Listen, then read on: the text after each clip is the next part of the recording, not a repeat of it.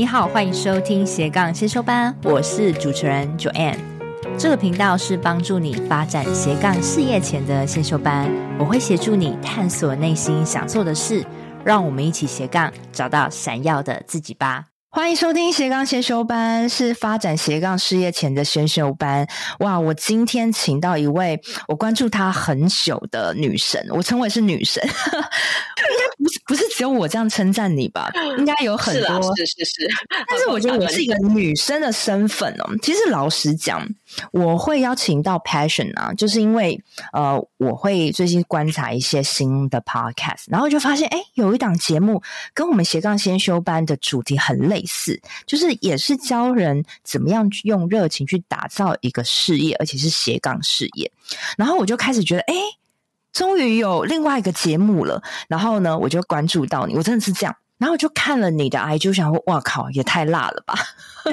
然后我就发现，Passion 他真的是浑身散发出 Passion，然后呢，也用他的感染力影响着他的受众。所以我今天非常荣幸邀请到 Passion 来跟我们聊聊，哎，怎么他以前的过去的职涯经历，到他怎么打造这个热情实验室。那我们就欢迎 Passion 喽！谢谢谢谢 Joanne，我很开心来上这个节目。Hi，Passion，你目前呢、啊，其实现在是什么身份？可以跟大家简单自我介绍一下吗？现在是一个人妻的身份，没有啦。我一直都是觉得想要成为事业女强人嘛，所以我的经历其实就是从我是元智大学毕业，是一个私立的学校。那我毕业之后呢，是开始从外商的高阶猎人头开始做起，做了之后把自己列到法拉利上班去做行销公关。那之后在这个时间点，我开始跑三铁，开始想要就是训练自己，让自己不是只有工作，因为就是太 focus 在工作上。那在这个之后呢，我其实是加入 Agoda，在 Agoda 这样的一个外商公司上班，然后同时我在这个时间点去学了台大的 EMBA，是学分班。那在 Agoda 之后，我进入到虾皮，因为我希望可以在你知道电商开始崛起的时间点，开始进到一个台湾最大的电商。所以我其实进去之后带领团队，那也进到菲律宾参加 COO 的计划，四个人去打造全部菲律宾的市场。之后回到台湾，我从零开始成立了一个部门，到二十五个人，整个部门有行销、有业务，也有去负责剪辑影片的人，整个 operation 都在这个 team 里面。那在这个公司之后呢，其实我离开了，想要再挑战更大的领域。我想试试看，我是不是可以就是管一个公司的 P&L，我是不是可以管一个国家？嗯、所以我到了一个 Novelship 这样的一个外商公司去做台湾的市场。那大概做了五个月的时间之后。公司把我调到去过七国的市场，所以等于说菲律宾、新加坡、马来西亚、澳澳洲等等的市场，就是一起看这样子。这是我大概简短的经历。那其实我现在身份为什么会开玩笑说是人妻呢？或者是说成立热热情实验室这个品牌，嗯、是因为其实，在公司上班，你其实看我这样的一个经历，说漂亮，其实真的蛮漂亮的，就是大外商公司，嗯、然后从一个职员做到总经理，做到 CMO，等于说七个国家都一起看。可是。你越做到跟创办人或者是董事长、执行长越近的时候，你会发现理念这个事情会变得很血淋淋，很贴近你的生活。嗯，就是他想要做的事情跟投资人想要做的事情，会对你在你面前非常血淋淋。然后你同时要当一个桥梁，跟所团队的人去讲说：“OK，老板他犹疑不定，老板他改变策略，老板他 fire 人之类的，他就是一直要往左边。”但其实你要跟公司说没关系，嗯、老板只是去左边一下下，他很快回来右边，所以会在这中间有非常非常多的一个拉扯。嗯、所以呢，也更鼓励了我说，好，那是不是可以开始离开这个外商公司，自己去成立一个公司？这是其中一个原因。第二个原因是因为我在呃 Novelship 的时候，其实我就跟我的合伙人创了一间科技公司，是我们从零开始创业，所以我们是女生创立的一间科技公司，从零开始写 App。我找所有外包工程师，到现在有 in house 的工程师去打造一个健身的 APP，所以叫做 HerFit 的这个品牌。所以这个品牌其实也更刺激我，跟鼓励我说：“OK，其实你可以创业，你已经证明了你可以创业。那在做创业的同时，你可以把这个热情跟你的经历过程跟故事，因为我一直都在做斜杠嘛，到现在我也成立了这间公司，叫做热情实验室。所以它其实也是一间公司有成立的。那这大概是说的经历过程这样子。哇，我觉得短短几分钟，但是我相信这几年来的历练真的很不容易。Passion，你年纪也没有多大啊，三十一岁。对，好像大家都会说这句话，就是 说：“哎，你三十三十一岁就做了这么多事。”嗯，蛮常会说这句话。不过我的想法比较是，嗯，职涯这一段是我在做猎人头的时候，可以在短时间内看三百六十度成功的人的 profile 长怎么样。其实我也还蛮相信，说现在要来开课或做斜杠或开始接一些案子的人，有在大公司待过的，其实他受过的训练是非常非常扎实的。所以我也完全不后悔。我大概二十九岁开始创业，我在二十九岁当公司的总经理，是大概这样的一个时间点。如果要我说好，假设我一毕业开始几年就开始创业，我觉得我可能会比较头破血流。跟后者是，嗯、我先用别人的钱开始创业，因为我的公司其实都是比较创新的事业，都是从零到一，我帮老板开始打江山做到一的这个过程。嗯、所以先用别人的钱练习创业，再开始自己创业。嗯、那这些所有的人脉跟经验。也是在这些大公司里面，我觉得非常非常的扎实。所以回答你的问题，我觉得经验跟年纪不一定百分之百是相正比的。不过确实，我觉得有这样的短时间很浓缩的经历，会让我觉得，哎，活得蛮精彩，也蛮有故事可以分享。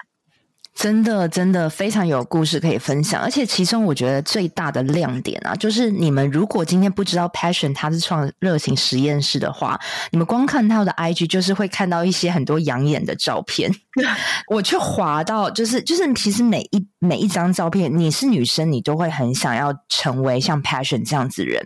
然后，其实我觉得你你让我有不同的想法，就是其实知识型的讲者，其实也可以让自己。体态漂漂亮亮的，真的真的可以跟你分享。好，你跟我分享。其实我这个过程其实很痛苦，就是以前呢、啊，嗯、呃，我大概是二零一九开始就是用 IG，然后那时候大概粉丝就是一两千个人，然后突然开始.因为我们就开始去爬山啊，去开始潜水，然后后来开始玩三天。我突然有几个晚上，就是 IG 的通知一直跳，一直跳哦。Oh. 然后以前还没有买粉丝这种事情哦，就是突然我一个晚上变成一万个 follower，就是一天。发生的事，对，发生什么事情？对，我那时候以为我手机真的是坏掉，我真的傻眼，从来没看过这样的状况。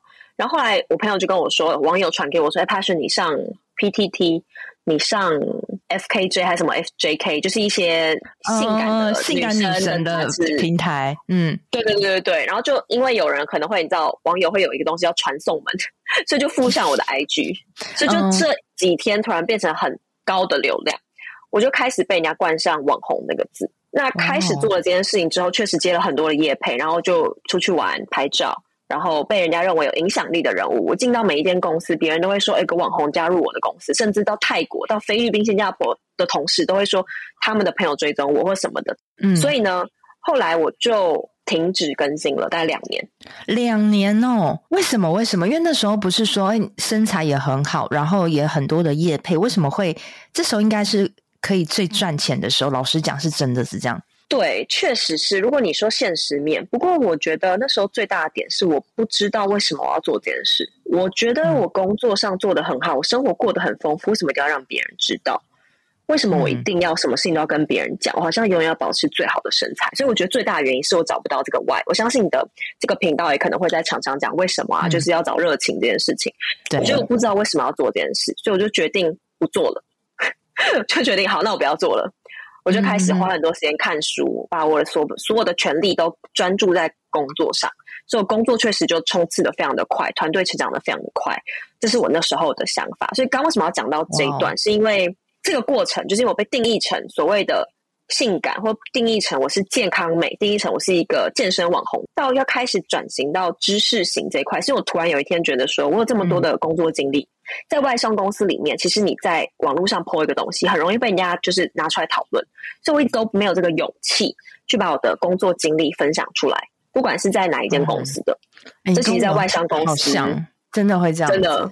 我之前在美国运通啊。就是也是一个很大的外商公司嘛，然后明明也有很多的经历，但是你不知道为什么没有很太想提到这件事情。嗯，哦，你在 AE 是做 concierge 吗？我是在帮黑卡做那个 travel consultant 旅游顾问。concierge 吗？对对对对对。嗯，哎，我知道，我知道，因为其实很常接触。对啊，所以我可能别人认为的漂亮履历，我不知道为什么我不敢在网络上很公开。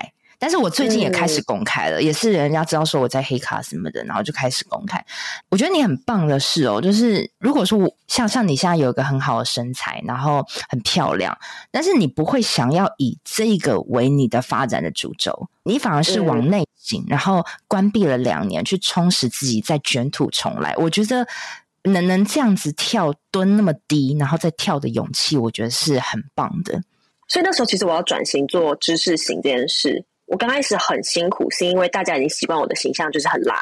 我其实 PO 个照片，对啊，就反应非常好。然后我刚开始分享我的一些，比如说专业的知识的时候，其实没有什么人看，所以我会觉得说，花这么多时间做了一个东西，versus 我去随便 PO 一个身材的或者我的脸的照片，对啊，效果差很多。差很多很多哎、欸，对，然后是不是就是可能身边的一些嗯朋友会开玩笑说，哎、你那个朋友 Passion 他就是这么辣，我就想看他的身材，他干嘛去讲一些知识型，他干嘛去做 YouTube 什么之类的？我刚开始会觉得蛮受伤的，然后我朋友就会说，你不用这么的辛苦，所以我那时候一直找不太到自己的定位。其实我是自己经历过这一个过程，是我有这样的热情，我有这样的想法，我有这样的经验故事，我都有了。可是我怎么去把它好的放在市场上？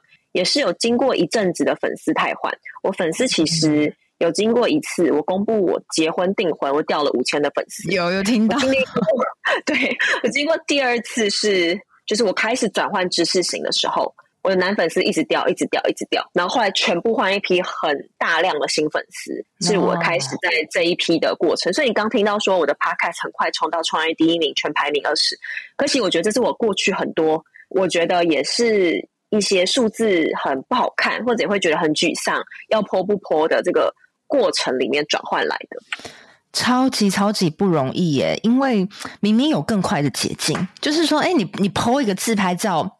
露一下，就就有那么多的流量，就是那么那么轻易的事情，但是你反而就是我看 Passion，他其实有录很多短影音啊，因为我们有在短做短影音跟 Podcast，我们知道你录 Podcast 呢，还你还要一边拍，你还要剪，然后像 Passion，他又有什么，就是他有个很棒的网站，教人家怎么去打造热情事业，这个东西要花极大的时间呢。比拍一张照可能花了超级多，嗯、因为我做过，我知道，所以我觉得谢谢你了了解我的辛苦，我懂啊，因为我做过，所以我觉得哦，这个女生很不容易，所以我很喜欢邀请 Passion，因为我觉得她不仅有身材，但是。头脑也超级超级有的，我觉得我要跟你学的真的是，你可以两者兼顾着那么漂亮哦。那我们又话说回来，就是你说你现在成立这个热情实验室，也看到你的转变啊。我相信你现在是整个重新卷土重来了。那你觉得现在的人啊，因为一直很想要发展自己的事业，但是又说找不到热情。然后就卡在那个漩涡里面，一天混一天。你觉得现在大家找不到热情，原因是什么？其实我在做职涯咨询，我前几个月做比较多。我的职涯咨询有从二十几岁到五十几岁的人都有，所以你会觉得很惊讶。就其实五十几岁有一个人，我有个印印象很深，就是他在外商公司上班，其实有车有房有老公，就是大家觉得已经是人生胜利组。可是他跟我说，他每天就是坐在办公室，然后在家里都。不知道在干嘛，就是在划手机。他找不到他到底有什么兴趣，他不知道怎么去挖掘自己的兴趣。所以，其实我觉得这个东西普遍不会只是说是年轻人或者比较年纪大的人，是看起来比较成功或比较不成功的，反而是说我们其实从小就被教育者是说我要融入群体。从小我们在学校就是被教育说啊，我就要融入群体啊，大家都要一样啊，不然会被排挤。到了突然出社会。然后每个人都说：“哦，你要有独特性。”这已经不是我们从小被教育的事情。是突然出了社会，每个人都说：“OK，好，你要很特别，你要讲自己的话，你要很 special。”但是这不是我被教育来的，所以我其实觉得这很像是肌肉，它需要被训练，嗯、它有所谓的步骤可以去依依循，它有所谓的。嗯、我相信你的课程也都会讲很多，是如何在你的擅长不擅长之中找到一些平衡点。所以这比较是我觉得可以分享的第一个点。第二个点可能会是在说。我还蛮鼓励大家三分钟热度，一样就是在学校很常被教导说你要很持久，还很有耐力、恒心。但是如果你没有让自己有所谓的三分钟热度，其实很难知道你的兴趣是什么。所以我就是一个非常三分钟热度，你讲出来的东西我全部都学过。我最近分享很多心理智商，也是因为我就觉得我全部美国朋友都在做心理智商，我没有觉得我有什么问题。可我觉得我就没有做过哈，我就想要做做看。我有 看到你说分享那个心理智商，也你也觉得改变蛮大，你觉得是对你来讲是近期最棒的一个投资？对，就是也是这个点，我就觉得蛮喜欢，我就试试看一次，哦，不喜欢就不要做。然后我知道你是有做过 YouTube 分享什么投资？不是投资，我做过分享 NFT，我跟那些创业老板，我们有发一款 NFT，这也是鼓励我想要创业的主要原因，因为他们全部都是老板，只有我是还在。虾皮上班的时候，然后我是负责做事，他们负责出钱，所以我发现其实他们是坐到桌子的另外一边，我是坐在负责做事的那一边，我是负责没出钱做事的人。那他们全部都是男生，全部都开最贵的跑车来，嗯，所以这是我也感受到说，其实世界上你在台湾就有这么多不同的人，他们在做跟我很不一样的事情。我其实觉得我会不会可以去桌子的另外一边？所以这我觉得是这三个点。所以啊，其实刚刚 Passion 提到，就是很多现代人找不到热情，是因为你的教育的根深蒂固的这个思维，然后让你觉得你好像没有办法去尝试很多事情，然后就理所当然了，就是读什么以后出社会就做什么，也没有去很有意识的去找自己的兴趣。那我觉得刚刚你提到说三分钟热度，就是其实你对所有事情，你也不要抱持着一种，呃，我做这件事情我就一定。要坚持下去，其实这是困扰你自己。嗯、反而就是，哎、欸，我都试，所有的事情都试过，然后你的脑袋会冲击很多新的想法，那你会慢慢行塑。所以我觉得你也是因为你发 NFT，然后你去看到这些老板，然后。你会有这样思维的碰撞，觉得诶，其实我也想要成为他们那样，对。然后又加上啊，你在这些外商公司的历练啊，又创了健身品牌，我觉得这个点点滴滴，你才会形塑说，今天我想要打造一个热情实验室。嗯、那你觉得，Patron，你觉得说，现在人啊，如果说他们想要快速的看到这个结果，快速尝试，快速看到结果，你认为什么方式是最可以办到的？对于斜杠事业来说？我觉得老实说，不管是你做什么创业，比如说像我们做科技公司，或者你做斜杠，或者你在公司里面都是一样，需要就是要有两个元素，一个元素是你要有好的想法，第二个是要你要有好的团队。那当然，刚开始你在做斜杠的时候，可能是一个人做很多东西，你会觉得你没办法完成。这个时候最快跟最有可能让你到达那边的捷径，就是先去试试看，先去试试看，不是只是很就很老掉牙的这个说法。而是是说，你去听这么多人的分享，你去听我的分享，去听 Joanne 的分享，其实到最后你没有自己做都是屁。说真的，就是很多人你会听很多人的成功方式，所以你可以去买各不同的课程，你可以上不同的课程。可是呢，就是你自己没有去做。我都会用一个比喻，有一点像是说，你今天说你想要煎蛋，好，你每天看 YouTube，一天看一只煎蛋 YouTube，你会觉得你会煎蛋了？你应该觉得你超会煎，会煎西式煎蛋，会煎，你会觉得不难。对，就哦，就是打开锅子嘛，嗯、然后倒点油开始做，嗯、对不对？但你有没有觉得说，当你开始做的时候，就哎，OK，怎么粘在锅子上了？OK，这完全不一样。对，对，就是什么东西又翻出来？OK，盐要加多少？我不知道。那我觉得做斜杠完全就是这样的一个概念。啊、你可以听再多，嗯、可是你自己没有去做，你没有让你的手去脏掉，是完全不会有任何下一步的。很棒，很棒！我觉得用煎蛋这个比喻太棒，以后我要跟我的学员说，就是 记得说 core from passion。对对，会会会会提到你。嗨，听众们，这是中场，我是主持人 Joanne。斜杠先修班品牌理念就是想要帮助想要成立斜杠事业，但是不知道如何开始的新鲜人，甚至如果你已经是在斜杠事业努力中，但是却快撑不下去，没有变现模式的同学们，你们也是我一直服务的客群哦。如果你听我节目很久了，又是属于以上症状的同学们哦，非常欢迎你现在赶快按下暂停键，跟我预约一小时的斜杠咨询。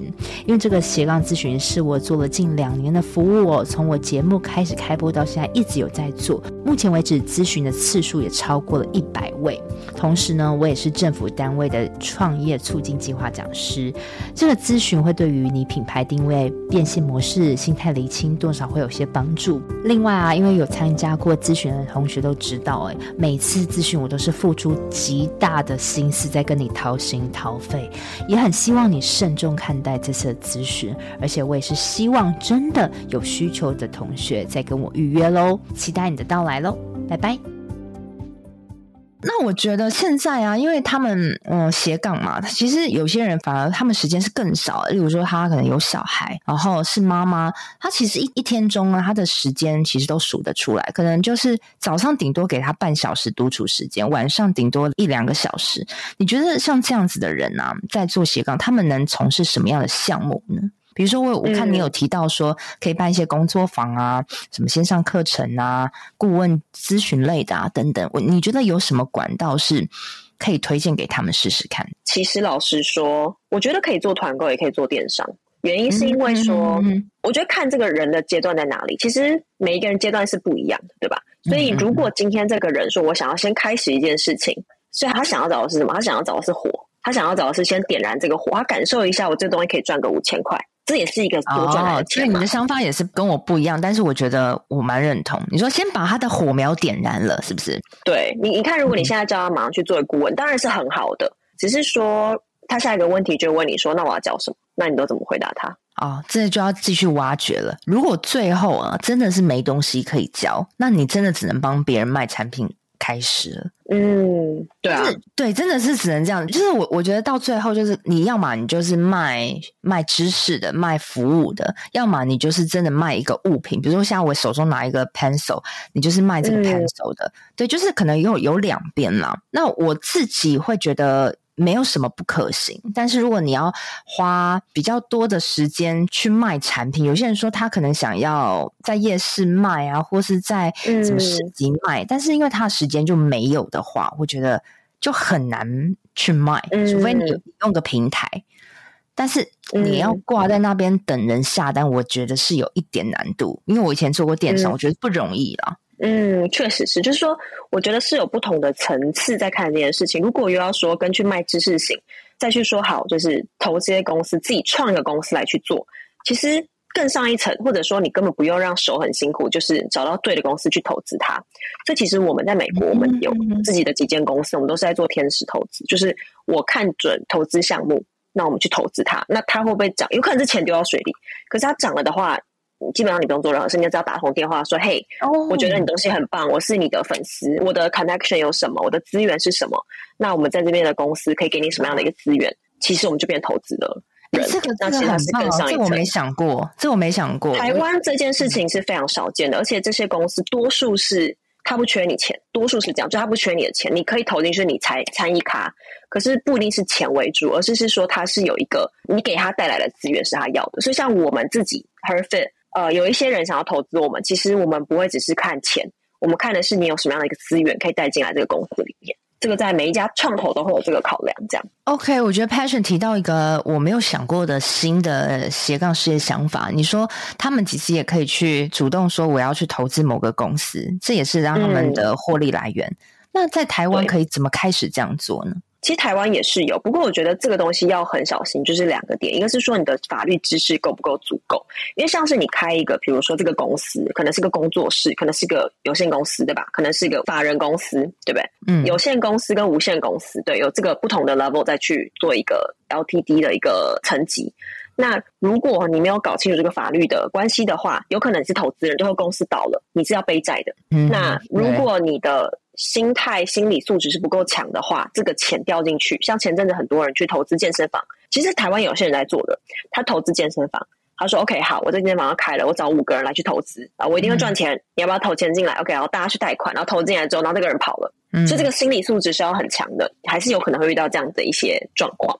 所以我觉得给的建议是说，这样的想法可以有，也可以跟朋友一起募资投资一些事情，可是需要真的去花时间、去花功夫去做这个法律的尝试。因为像我在 Novelty 这个外商的时候，我是台湾最大的公司，老板全部都是新加坡人，其实他们就要求我当公司的负责人。那哈公司负责人哇，已经做到这个程度了。OK。是负责听起来觉得很爽，大家都觉得想要当负责人。可其实负责人在法律的层面上是你没有任何的优势的，但有责任的时候你是负责人。这个负责人不是说你是公司最大讲话最大声的，是，而是说公司出事的时候你跳出来要去承担所有的事情。所以假设公司不付房租，假设公司欠任何客人的钱都好，他是不会去告新加坡人的，因为很难告。他会干嘛？他会找你这个负责人说：“好，我先查扣你所有的房产，然后你出来赔。”那这个东西，如果你没有了解这个公司的状况，或者你跟别人创业没有了解的话，你其实很可能几间房子就这样就没有了。所以我想要提这个东西，是有些东西听起来很美好，刚刚那样听很美好，可其实背后有很多 要更了解的一些因素。这样，所以我觉得 Passion 提倡一个观念，就是想做就赶快去做，不要再拖延了。嗯还有就是，我觉得 Passion 他之前其实是一个职涯顾问，因为你曾经是猎头公司嘛，所以你很会帮人家看履历啊，去找适当的工作。我蛮想知道你那时候是怎么去开发你的陌生顾客到成交。我觉得是说要当职涯顾问这件事情，我觉得第一个点是先确认你自己的，你认为自己的价值在哪里。这可能套用到各个职业跟想要做的斜杠。如果今天你是看到说，OK，好，AI 起来了，我要做 AI；ChatGPT 起来，我要做 ChatGPT。最近很多人在插花，我想要做插花。那这个是不是你的价值所在？是不是你所谓的甜蜜点所在？可能不是。但是如果今天很多朋友都来跟你说，哎、嗯，我真的觉得我每次有职涯的问题，我都想问。哎，你的 HR 的朋友会来问你一些相关的问题，然后你可以给出他真的在职涯上面有的建议，那代表你真的是你认为有价值，市场被验证。因为很多事情是我们会对事情有一个想法预估，我们会在自己的错觉里面。但是你没有去把你的想法验证的时候，就为什么我觉得要进到公司去工作？是因为你会把你的想法被打到现实里面，你不会只在你的象牙塔里面。所以我觉得任何事情都是一样，你要进到市场里面，让市场跟你说你是不是有价值的，让朋友跟你说我会不会愿意问你这个问题，有没有愿意跟你买。所以第一个是先确认价值在哪里，这是第一个点。那我觉得在下一步是说，如果你想要开始。架构你这个东西，你要想说好，我反过来推，我这个东西想要给人家价值什么？那我怎么呈现？那我这个成交的系统怎么样让它可以一览无遗看到这个价值所在？所以把这个流程规划出来之后，嗯、先在自己脑中先想好，如果你是这个人，你会不会愿意买？而且问问题的方式，你可以问朋友说、嗯、：“OK，我今天要做这件事情，你会花多少钱来买？”嗯、这个点就在于说，嗯、你问你朋友说你要不要买这个水瓶，他一定会说我会帮你买。但是如果你问他说，你愿意花多少钱买这个水瓶，一切都变得非常的现实。我要花两百块买，我要花三千块买，这就是一个非常好的问话的方式。你要问他，你愿意花多少钱来买，你才会把一切变得很现实。所以一样是让市场去给你这个价值。然后最后的一个东西是说，你在卖任何东西之前，你要先知道你在跟谁说话，你要先知道这些人会不会愿意买单你的东西。你不一定要在网络上面卖，你可以在街坊卖。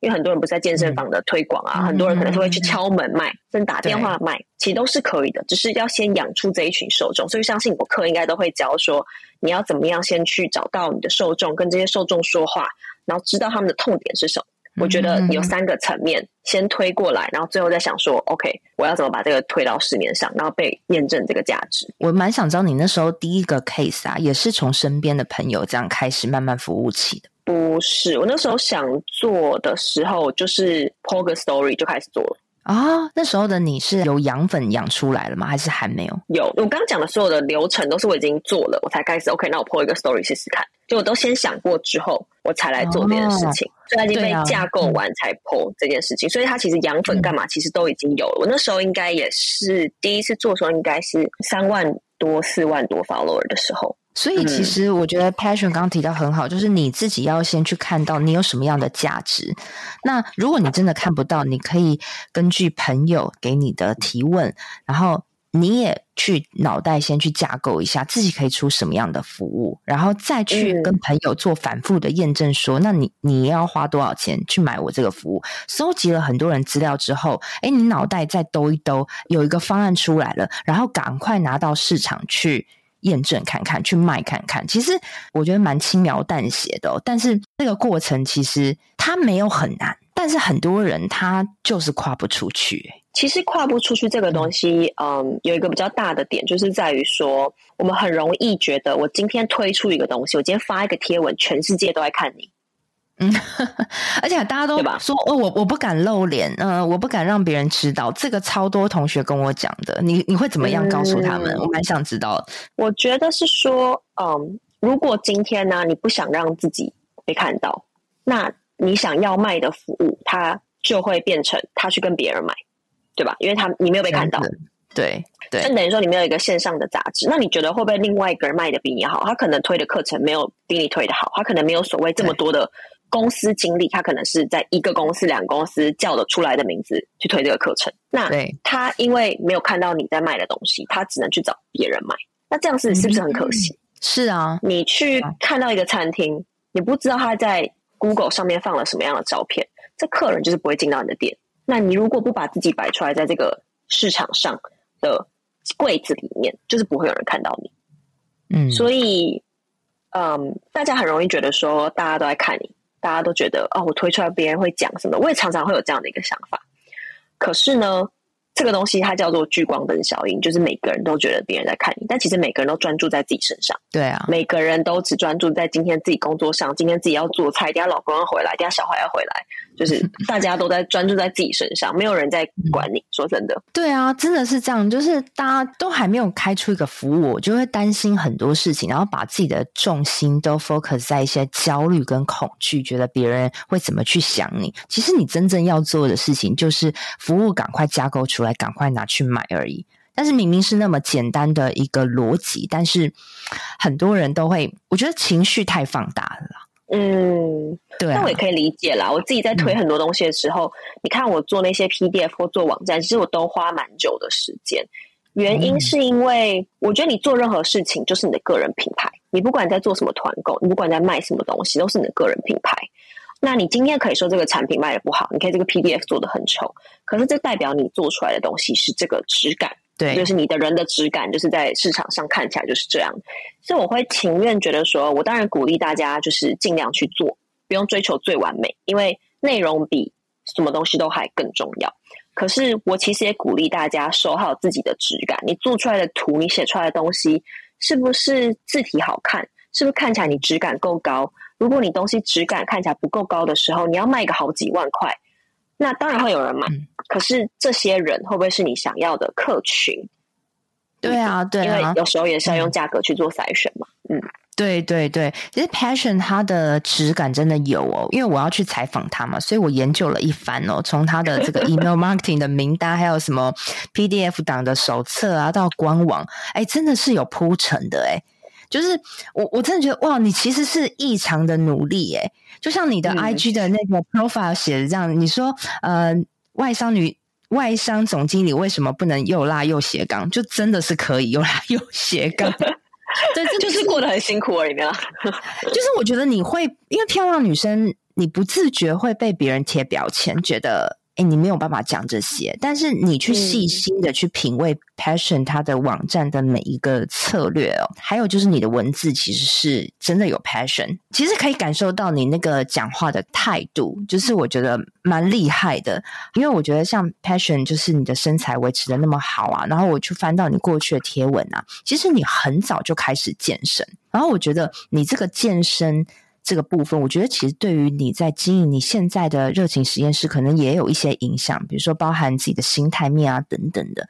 我很想知道你最早的时候也是那么有自信的吗？我小时候国小的时候是那种黑黑胖胖的女生，黑黑 胖胖的，对，因为 Passion，你我以为你是刻意晒的，是不是？哦，我本来就比较容易晒黑。我也没有刻意晒，就我做比较多运动，所以晒得比较黑。可是我是大概从高中、大学开始决定说我要减肥，我要瘦下来的。我那时候开始就是意识到这件事情，所以才开始去运动，开始就是控制饮食。那我觉得确实就是，嗯，如果是因为很多人在听你的节目，可能想要做个人品牌，可能想要做斜杠，确实我觉得不一定做知识型，一定要什么样的一个体态身材。不过。自己让自己看起来是状况好的，让自己看起来有自信的这件事情，我觉得对于个人品牌是绝对有加分。真的，因为这就是你的质感，嗯、就想象你是冰淇淋上面多了一些好看的樱桃的感觉。嗯、你可以当然不做这件事情，嗯、只是如果有做了，我觉得会是有加分的。真的，我完全同意哦，因为我现在也开始想要拍一些影片呐、啊。哎，真的体态不好的时候，你真的其实更不喜欢拍、欸，而且你不觉得荧幕上看起来是最胖的？荧幕上看起来都会很胖。因为他就会把你的所有细节都放大，对，所以有些人可能不想露脸啊，或是不想拍影片啊，然后其实我觉得很多的来自是他觉得自己身材不够好，但是你今天要去经营一个社群，其实如果你可以最基础的基底把自己的体态打造好，其实你也会更敢于去有自信去说话，这也会影响了你的受众跟受众的质感。嗯、所以我觉得你这个部分做得很好。那你说，所以从大学到现在也也也过了蛮久，所以一直以来都是很自律的健身嘛？我以前是非常的极端，我开始决定运动之后，我开始跑步，然后就认识到一些跑三铁的朋友。所以我其实人生参加过两场三铁，我跑过最长的是一百多公里的铁人三项，就是游泳、骑车跟跑步。哇哦，从早跑到晚的这一种。所以我觉得是说，嗯，做这些的极限运动或健身，我觉得有个很大很大的优点，我觉得可以分享给你，就是你很多时候在挑战自己的时候，你会觉得跟你在挑战事业很像。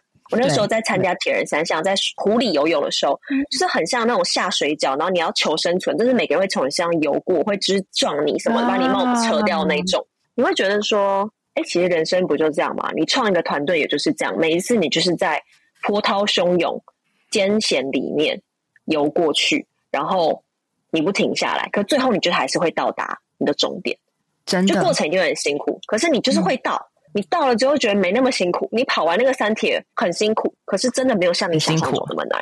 但是因为很多人他斜杠做不起来啊，其实很多是出自于他的情绪的问题，就是他最近很烦呐、啊。嗯、OK，那怎么样化解这个情绪？运动真的是最快。有时候你的烦恼事情，哎，你透过 HerFit 做做运动，然后发现，哎，其实一切就没有什么事，然后你又可以更专注做你的斜杠。我觉得你这两个东西好像可以结合起来。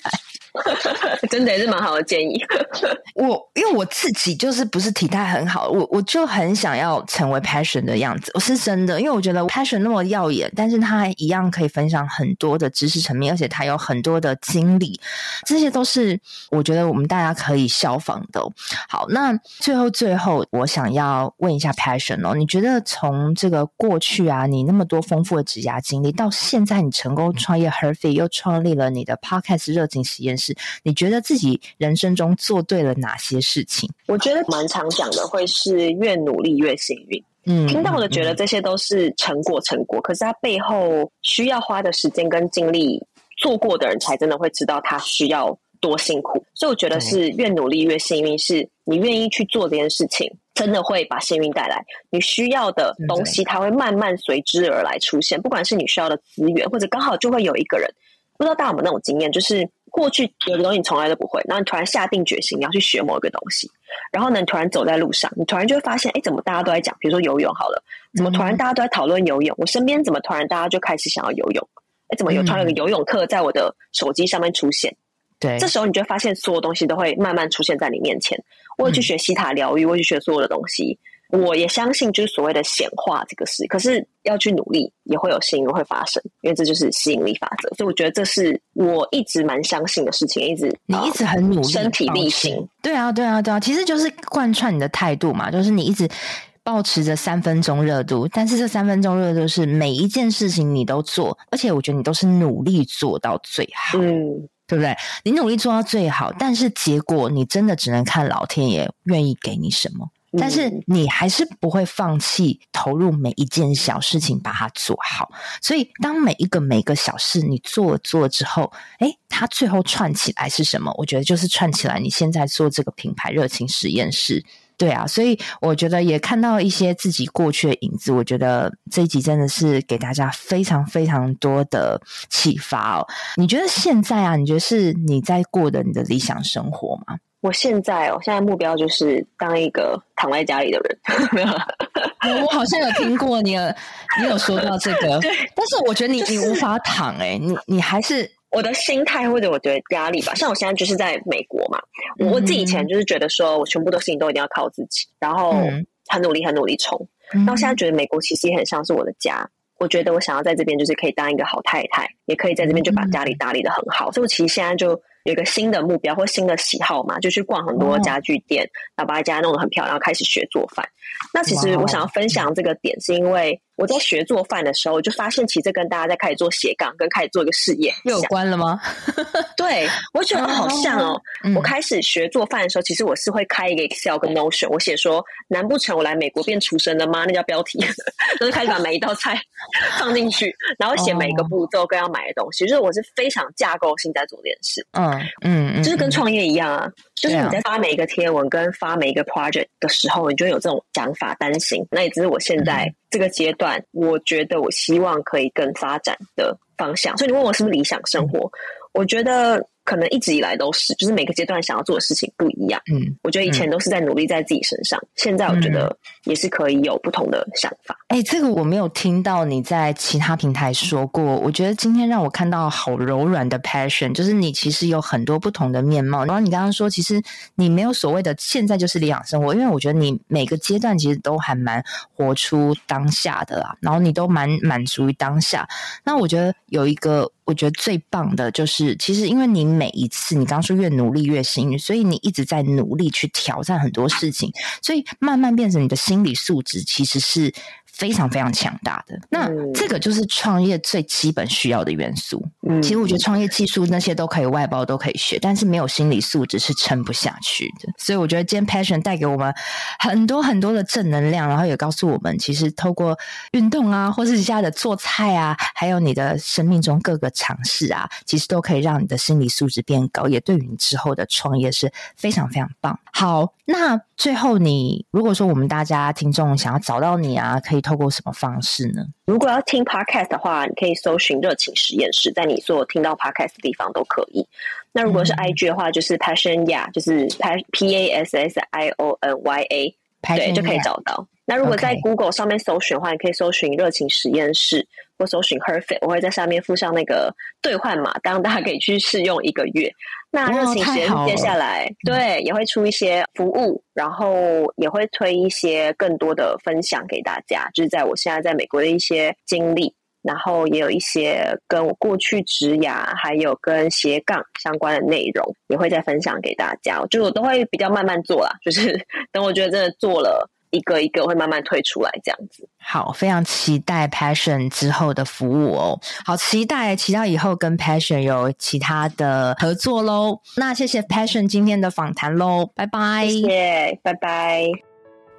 听完 Passion 的故事，不晓得同学们感觉怎么样呢？我觉得 Passion 他跟我呢都有保持同样的理念，也就是我们非常鼓励创业一定要大胆的实做，快速尝试，快速失败。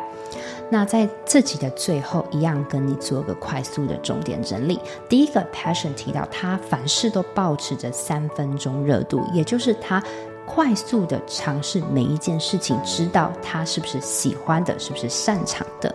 再第二个重点，做斜杠最快速的方法就是你要有好的想法，加上好的团队，然后有个 idea 之后，赶快先去试试看，因为没有实做都是空想。它比喻像煎蛋一样了，例如呢，你看一个煎蛋的影片，你认为看了之后你就会煎，但实际你做了之后才知道会遇到各种问题，像是蛋啊粘在锅上啊等等各种问题。